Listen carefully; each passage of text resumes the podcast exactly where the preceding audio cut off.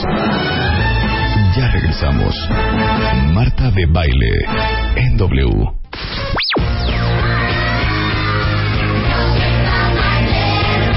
Bebemundo presenta. Why don't you all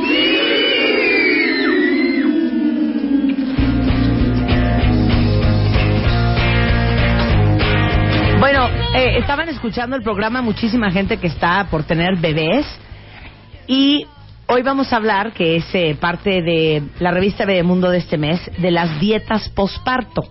Y está con nosotros Gina Gómez, que es nutrióloga, y así como el doctor Silverio dijo lo importante que es la alimentación y los suplementos, vitaminas y minerales durante el embarazo para que tu cuerpo tenga todos los nutrientes, para que ese bebé se forme bien, eh, también es súper importante después del parto estar bien alimentada por dos cosas.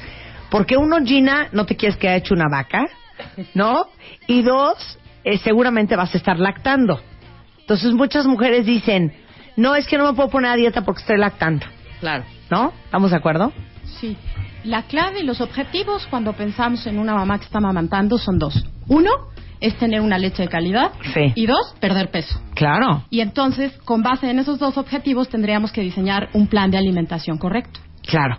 Y no significa que porque estás eh, lactando, o sea, tienes que comer a fuerza tacos y tlacoyos. Claro, Perdón. exactamente. O sea, no se hagan bolas, ¿eh? ¿Estamos de acuerdo? Bueno, el tema de las calorías ya se ha tratado mucho. Lo que es importante destacar es un mensaje clave que la lactancia Ajá. genera un mayor requerimiento de calorías que el mismo embarazo. Ajá. Es decir, se necesitan más calorías durante el durante el La amamantamiento, lactancia, sí. Que durante el mismo embarazo. Ahora, son 500 calorías. La realidad es que hablar de calorías a veces es complejo. Hija, 500 calorías, Gina, no es nada. Extra. Extras al Ah, requerimiento. tuyo, a tu 1200. Yo sí acepto que yo sí, yo sí 1200, comí en mi embarazo, 1500. Gina, por dos. Y yo les he contado la cantidad de kilos que subí embarazada. ¿Cuántos Una subiste? grosería. ¿18? 28. No, hija. ¿Sabes lo que No, 28 hija. kilos? Los mismos que yo he bajado. Los Sí, mismos que tú has bajado los subí yo sí. embarazada. Porque yo sí, ahora sí que me dejé ir como gorda en tobogán. Ahora, te quiero decir algo importante. Durante el embarazo se duplican, es decir, hay un incremento de las células para guardar grasa. Es decir, si una mujer durante el embarazo tiene un incremento de peso más allá del establecido, significa que va a tener un mayor número de células para guardar grasa y eso significa, la pone en riesgo, porque toda su vida tendrá que cuidarse porque ya tiene un almacén, es decir, tiene un mayor número de células para guardar grasa. Por eso decimos que la obesidad es una enfermedad que no se cura. ¿Cuál es la razón? Por ahí que hay mayor número de células que guardan grasa y entonces una, una persona durante la adolescencia también pasa esto. Por eso es que debemos cuidar a los adolescentes. Se incrementa el número de células para guardar grasa. Entonces, el embarazo, la adolescencia y los primeros cinco años de vida debemos tener mucho cuidado, en especial atención para no tener exceso de peso, porque nos pone en riesgo y tendremos que cuidarnos el resto de nuestra vida para no ganar kilos. Espérate, o sea, es muy fuerte lo que acabas de decir. Muy fuerte. un almacén Porque entonces vas a tener que estar cuidándote toda la vida porque tu cuerpo Produce. O sea, grita Ajá. para llenar esas células Claro. que tú ya tienes. O sea, ya es como un instinto del cuerpo. Bueno, por eso decíamos el otro día, ¿no? Que de repente no se han fijado cuentavientes que como que tu cuerpo es muy feliz en 58 kilos. Ajá. Y bajas a 50, pero tu cuerpo quiere regresar a Regresar a 58 claro. kilos. Porque tiene, ahora sí que un déficit de grasa en muchas células que tiene de grasa. Su almacén está vacío. y su Sí, su almacén, almacén está está vacío, y él le urge llenar la bodega. Claro. ¡Cállate, llena! Bueno, y bueno, ahora una buena Ahora yo traigo noticia. más células por los 28 kilos que subí. Eso es Más los 18 del segundo. Pero Pues miren, estoy ahí, en mira. 49 kilos, Chihuahua. Pero eso significa que hoy llevas un plan de alimentación Cañón, adecuado, llevas, cañón. eh, seguramente un plan de ejercicio. Es decir, eso, si tú lo dejaras de hacer, si no, Ahí voy a 57 otra vez. ese es el asunto. Es decir, hoy tendremos que estar conscientes, sí, sobre cuidar el exceso de peso a partir de grasa. Ok, ya quedó claro. Ahora, en la lactancia son 500 calorías más. ¿Quieren que les digas cuántas son 500 calorías? Una dona y media. Una- sí, exacto. Una dona y media de Krispy Kreme. Claro. A ver, ¿qué más son 500 calorías? Bueno, aunque a decir verdad... no, de puercadas, de. Exactamente, porque ahí va carbohidrato y grasa, Sí. básicamente. Pero 500 calorías es un buen incremento de alimentos si son bajos en grasa. Ay, por claro, ejemplo. hija, si son puros apios y pepinos. No, no, Pero no. ¿quién quiere tragar No, eso? no, no. Estamos hablando, por ejemplo, 500 calorías, Ajá. un yogurt natural. Puede ser una taza de arroz, más una pieza de fruta, media taza de leguminosas y 40 pistaches. Mira. Es muchísimo. Eso son Hija, no 500 es nada, no manches. sí, eso, a en producto, en producto bueno, eso, es mucha cantidad. A ver, en chatarruscas. En chatarruscas. Uy, bueno, pues, ¿qué les digo? Ah, Una de los- McDonald's. Sí, seguro más. Una hamburguesa, papas fritas, incluso, ojo, y vamos a hablar más adelante sobre los mitos y las modas de los alimentos. Hay algunas galletas que se compran o unas barras que tienen una pinta muy saludable Y ahí te que el son bombazo. mayor de 500 calorías, es decir, te conviene comerte más bien un pastelillo con relleno cremosito que esta galleta que dice que tiene fibra, pero a expensas de mucha grasa. Claro. Entonces, pero la clave es justamente equilibrar bajo en grasa, bajo en azúcar y eso puede ayudar. Ahora, la buena noticia para el asunto de la lactancia es que también se gastan calorías. El hecho de generar leche se genera un gasto de energía importante y por eso es que las mujeres, si llevan una dieta equilibrada, Pierden pueden peso. perder peso. Pero ¿cuántas calorías gastas para cuando lactas? gastas muchísimas calorías. Estamos hablando de un requerimiento mayor a mil calorías. Ahora, la clave cuál es? Es el consumo de alimentos y el equilibrio. Es decir, no centrar nuestra idea en calorías, sino de dónde vienen esas calorías. Esa es la clave. Por eso yo digo, 500 calorías en dona y media resulta poco, pero porque ahí hay un exceso de grasa. La clave es, es esto que vamos a aprender hoy. Claro. Y te voy a decir otra cosa. Bueno, la- y todos los alimentos para diabéticos, que uno dice, ay, perfecto, no tiene azúcar. Hombre. Bueno, ahí te encargo la grasa. Claro. Hay una, una cosa este, que se llama almond roca y hay almond roca para diabéticos. Entonces no tiene azúcar. Entonces uno dice, híjole, qué increíble. Me voy a meter el paquete entero porque no tiene azúcar. Pero ve tu shot de grasa. Volteas y ves la cantidad de grasa, o ca- casi casi dos piezas, 14 gramos de grasa. Sí, es decir, hay que tener cuidado. Una cosa es que no tenga azúcar, pero por otro lado, seguramente tiene grasa, seguramente tiene carbohidratos. Y en el caso de la grasa sí es importante decir, antes se creía que era la mala del cuento, por ahí de los 80 se creía que la grasa y que debíamos consumir dietas sin grasa. Hoy sabemos que la grasa de origen vegetal es la que debemos incrementar el consumo y limitar o reducir el consumo de grasa de origen animal. Claro, mana, pero ¿cuántos aguacates se puede tragar? uno? Sí, O sea, el aguacate, pero el pistache, pero las nueces, pero el aceite de oliva. Y de ahí nos salimos.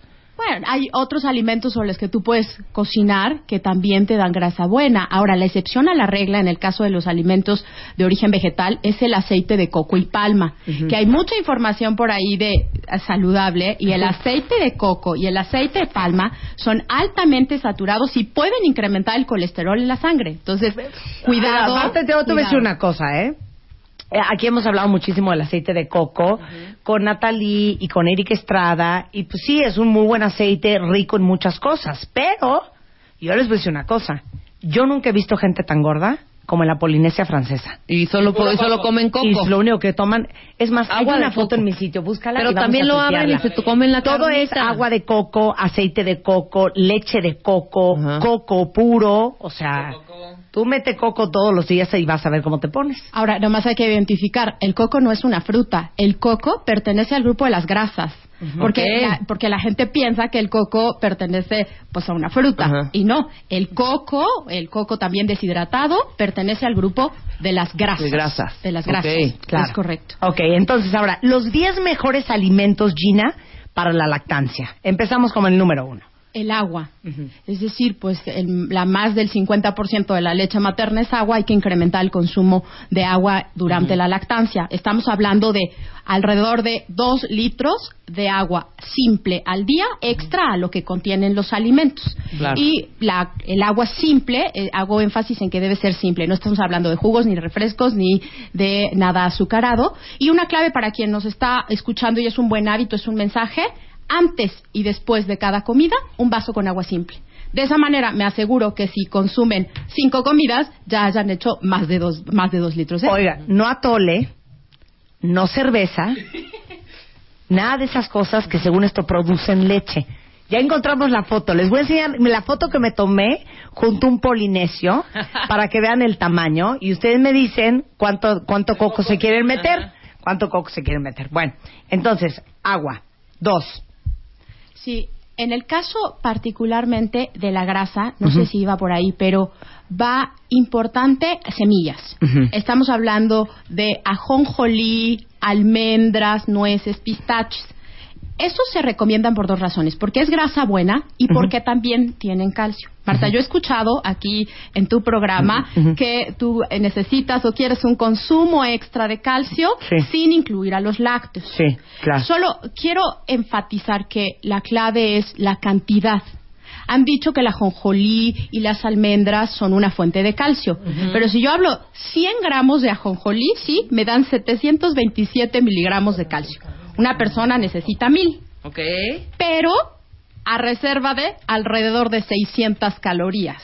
Es decir, es importante que digamos que es básicamente imposible que una persona consuma 100 gramos de ajonjolí al día porque son 600 calorías. Lo mismo pasa en las almendras. Las almendras tienen 500 miligramos de calcio, es decir, equivalente a dos vasos con leche, 100 gramos, pero eso me, eso me lleva 551 calorías. Nadie que nos esté escuchando, yo no recomiendo 100 gramos De de, almendras de al almendras día. al día. Claro. Entonces, pues estamos hablando de 20 almendras y entonces la realidad es que si hablo de un consumo de calcio durante la lactancia, a partir de un suplemento alimenticio, de un eh, que, re- que recomiende el médico o el, el nutriólogo, porque la realidad es que difícilmente se va a cubrir la cantidad de calcio que necesita una mujer. Se necesitan mil miligramos.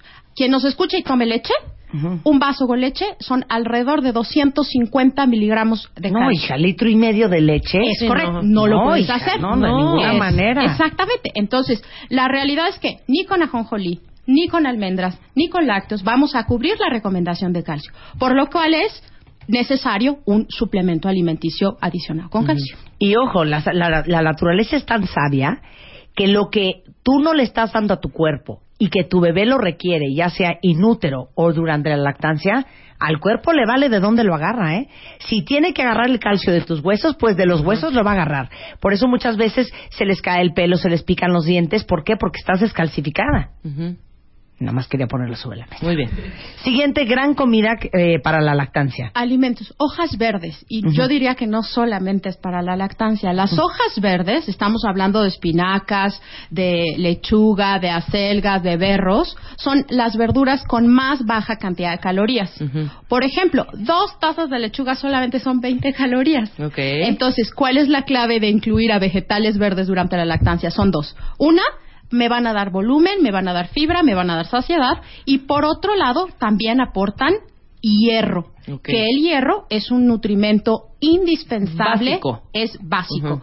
La leche materna tiene poquito hierro, pero se aprovecha grandemente. Un mensaje aquí que hay que decir es la leche de vaca no contiene hierro, no contiene hierro.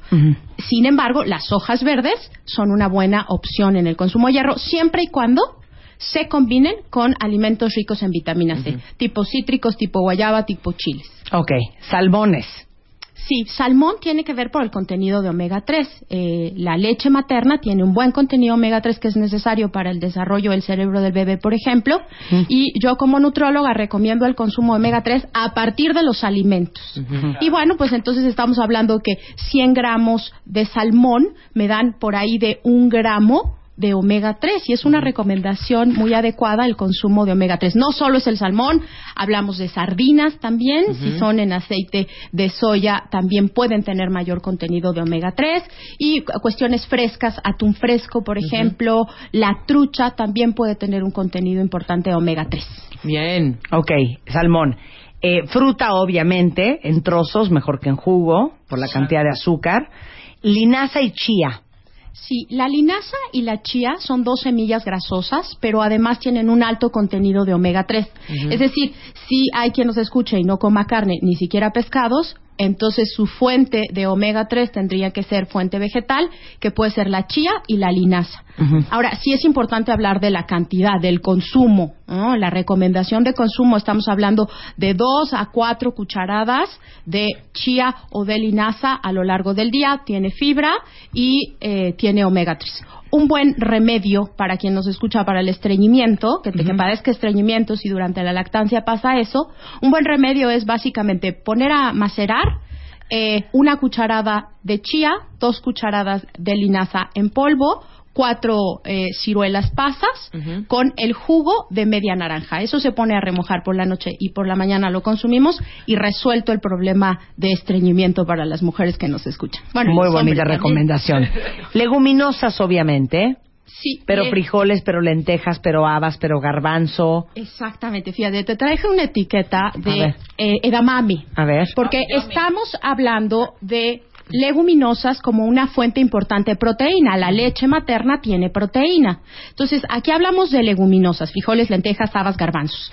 Y se nos olvida algunos buenos alimentos que tenemos en México. Por ejemplo, traje edamame, que ahí dice... Híjole, edamame es una delicia. Delicia. Y es fuente de Yo sí proteína. compro edamame muchísimo en mi Ahí casa. dice que por media taza, dice. Media taza, 9 gramos de proteína. Tiene solamente 3 gramos de grasa. Tiene 9 gramos de carbohidratos. O sea, el edamame Lo tiene lo cañón. tiene cañón. Yo lo compro en mi casa, lo hervimos o a veces lo asamos. O al vapor. Y va o al vapor, Mm. un poquito de sal de mar y vénganos tu reino. Exactamente, es decir, como fuente de proteínas, si buscamos una proteína de origen vegetal, pues tenemos al edamame y a las leguminosas. ¿Cuál es la recomendación de consumo? Al menos media taza del grano, no del caldo, de cualquier leguminosa todos los días es una fuente de proteína. Ok. Mitos de alimentos para aumentar la producción de leche. No cerveza, no atoles. No, en realidad eh, el mensaje clave es el consumo de agua y la succión frecuente del bebé es lo que produce el incremento en la leche. De ahí en fuera, el resto son remedios que no tienen un fundamento científico. Ahora, aguas con la moda en los alimentos. A ver, danos la lista, Gina. Mira, así como en la moda, en la- eh, lo que te acomoda también en el asunto de los alimentos. Yo les traje una lista, por ejemplo, de bebidas de soya. Hoy está de moda el consumo de bebidas de soya, pero no estamos hablando de jugos de frutas. Si es una bebida de soya, debe ser fuente de proteína, porque la leguminosa es fuente de proteína.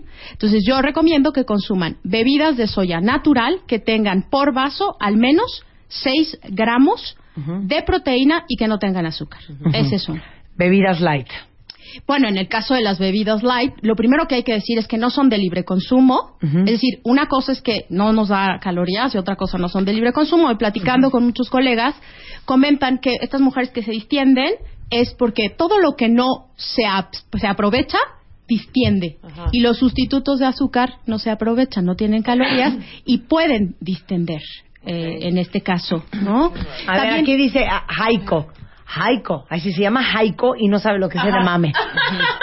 A ver, Jaiko, el edamame es una Ay, habas de, de soja. Es de soya. Es de soya. Soya fresca. con cáscara. Si, si has ido a un restaurante japonés, ven que son, hay son unas vainitas verdes que adentro tienen unos frijolitos verdes. Parece un chicharo. Son como una chícharos. vaina de chícharo. Son deli, deli, deli. Eso es el edamame. Y aparte lo venden en los congelados en los súperes, ¿eh? Y es buenísimo. Ibas a decir. Sí, les eh, iba a decir sobre el siguiente mito que es la leche de arroz. La leche de arroz está hoy de moda con el asunto de disminuir el consumo de Y lácteos. la de almendra. Sí, pero Yo también con la de arroz me voy contento, hija. Exactamente. Totalmente. Porque la leche de arroz pues está hecha de arroz y el arroz es un cereal y tiene un contenido de carbohidratos. Totalmente. Yo busqué aquí en internet y vemos que un ah, vaso de leche de arroz me da solamente un gramo de proteína. Nada. Nada. Cuando un vaso de leche me da 7 gramos de proteína. Y por otro lado, me da lo equivalente a dos o tres cucharaditas de azúcar, porque es dulce. Hijo, es que por eso es tan rica. Sí, claro.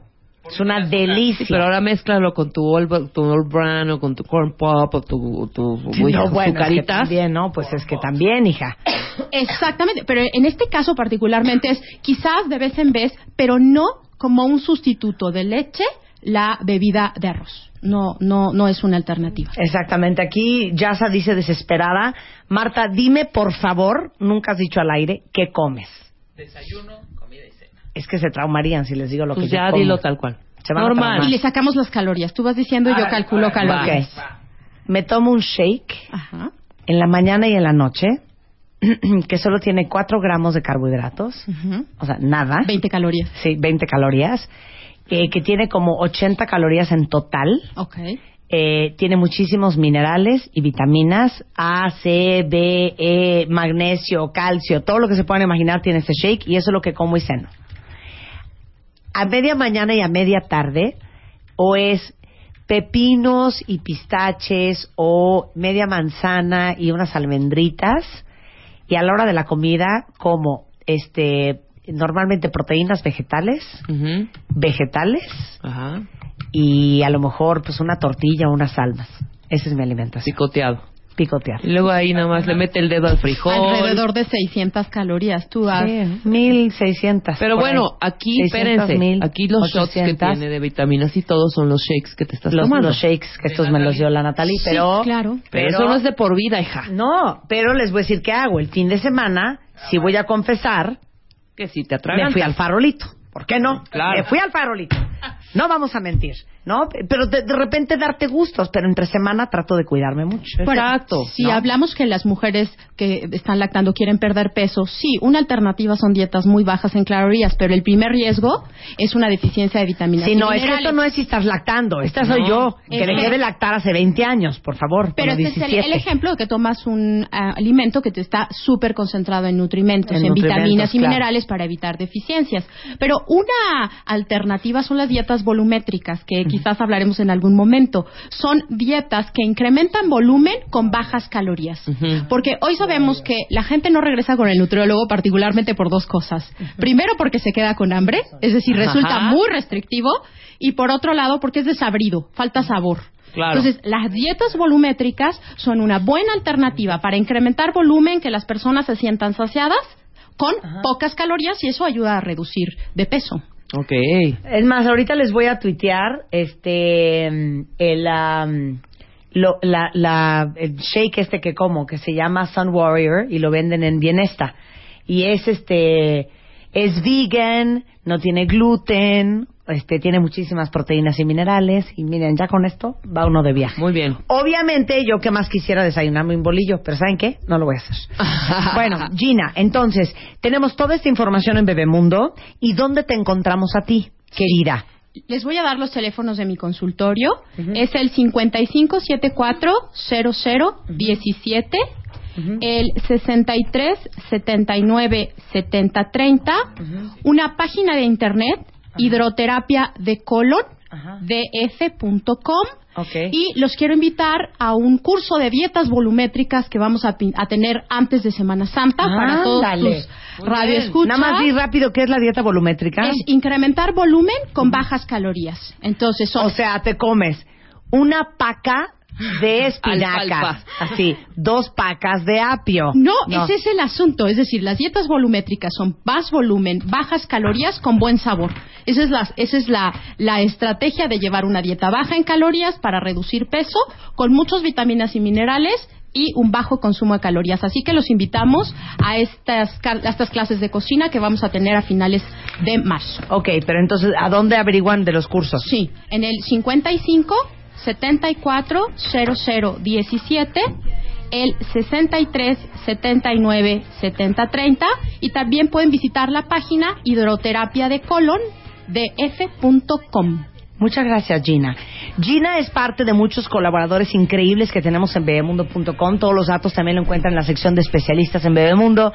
Este, la revista ya está circulando, ya va a salir la de marzo, que me da mucho gusto decir que hicimos un shoot súper lindo con Jackie Bracamontes, que está esperando gemelos, y traemos muchísima información increíble para todos ustedes en la revista Bebemundo, que la pueden bajar en iPad de forma gratuita, comprar en cualquier puesto de periódico, autoservicio, o pueden suscribirse en línea en bebemundo.com y de todos modos en el sitio de Bebemundo tenemos muchísima información. Muchísimas gracias, mi querida Jenna, un placer conocerte. Gracias, Bueno, este, las que ya son mamás no me dejarán mentir que hay muchas veces que uno no duerme porque el niño en la noche está llorando, que es algo súper, súper frecuente. Y muchas veces los niños están llorando porque lo que tienen son cólicos, o sea, aire en el estómago. Y hay una marca que se llama Magic Love que tiene una tecnología exclusiva que se llama Contra Colic Airflow System y que tiene una válvula que les contaba yo el otro día, que es una válvula que se abre muy despacio cada vez que el bebé succiona y lo que pasa es que permite que el aire eh, entre y se quede en la botella y no que se vaya al estómago del bebé para evitar los cólicos que son un infierno. Bueno, los biberones Magic Love tienen tetinas especiales para cada etapa de desarrollo y son de materiales seguros, libres de BPA, de talatos y de PVC. Y lo mejor es que son súper prácticos de lavar, vienen en colores súper bonitos y son ergonómicos para que el bebé tenga incentivo y también pueda agarrar el biberón él solito.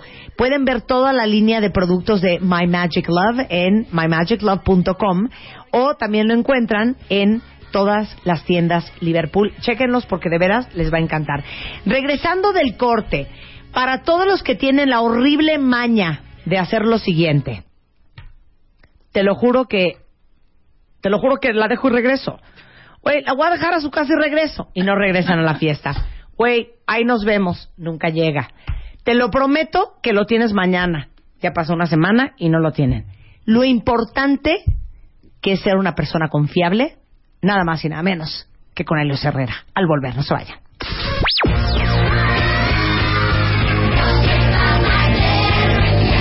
Mundo presentó